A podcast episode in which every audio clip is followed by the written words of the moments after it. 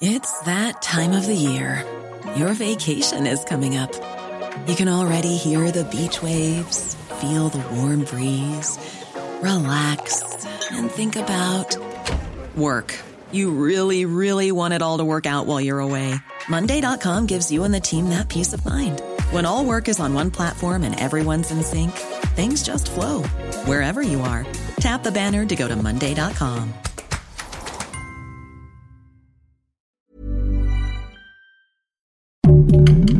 Heraldo Podcast, un lugar para tus oídos. El presidente del Tribunal Electoral del Poder Judicial de la Federación reprochó sobre el recorte de presupuesto de la Cámara de Diputados para el proceso electoral. Esto es Primera Plana de El Heraldo de México. El magistrado presidente del Tribunal Electoral del Poder Judicial de la Federación, Reyes Rodríguez Mondragón, reprochó que el recorte de la Cámara de Diputados de 767 millones de pesos los dejará con recursos insuficientes para poder enfrentar la carga de trabajo por el proceso electoral 2024. Y es que para el periodo que comprende el proceso electoral 2023-2024, se estima atender más de 15.000 asuntos derivados de las elecciones federales y locales, o sea, más del doble de lo que se atendió en los últimos 12 meses. Además, Reyes Rodríguez aseguró que los legisladores en la Cámara de Diputados tienen la responsabilidad de garantizar que las instituciones democráticas cuenten con los medios para cumplir con sus tareas constitucionales y legales, y estemos así a la altura de las expectativas que ha puesto en él el pueblo de México. Para el próximo año, el Tribunal Electoral del Poder Judicial de la Federación solicitó un presupuesto de 3.890 millones de pesos, pero en comisiones de la Cámara de Diputados se anunció un recorte de 767 millones de pesos.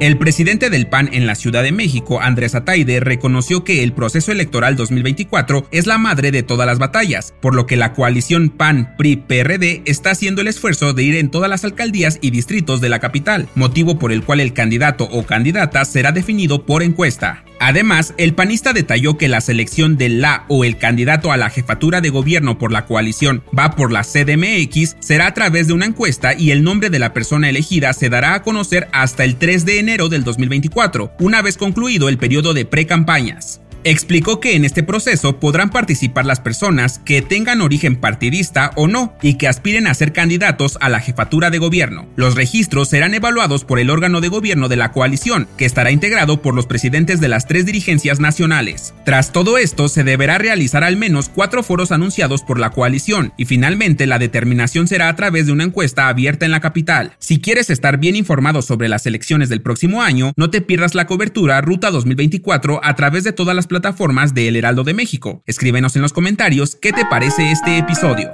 En otras noticias, a dos semanas de que el huracán Otis dejó devastado a Acapulco, se está buscando su pronta restauración y se estima que para abril 2024 pueda quedar en su mayoría reparado, pues se llevará a cabo el tianguis turístico y cerca de 35 hoteles estarían reabriendo. En noticias internacionales, les traemos chismecito de la realeza, pues resulta y resalta que el rey Carlos III, el ex de Lady Di para que te acuerdes, pronto cumplirá 74 años, por lo que ya empezó a mandar las invitaciones para su cumpleaños. Sin embargo, se rumora que su hijo Harry no asistirá y es que la verdad ni ganas ha de tener después de que en todos los eventos lo hagan a un lado por ser el hermano menor que no tiene responsabilidades reales como su hermano William. Y en los espectáculos, desafortunadamente el famoso doble de acción Ramses Quien habría participado en producciones como Black Panther, falleció debido a un accidente automovilístico donde viajaba junto a sus cinco hijos. Lamentablemente, dos de las pequeñas también fallecieron. Las causas del accidente aún están siendo investigadas. El dato que cambiará tu día.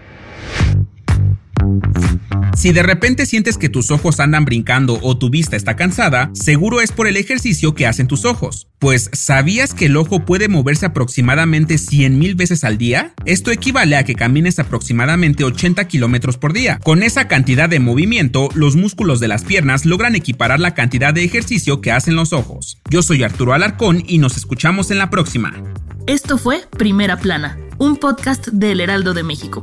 Encuentra nuestra primera plana en el periódico impreso, página web y ahora en podcast. Síguenos en Instagram y TikTok como El Heraldo Podcast y en Facebook, Twitter y YouTube como El Heraldo de México. Hasta mañana.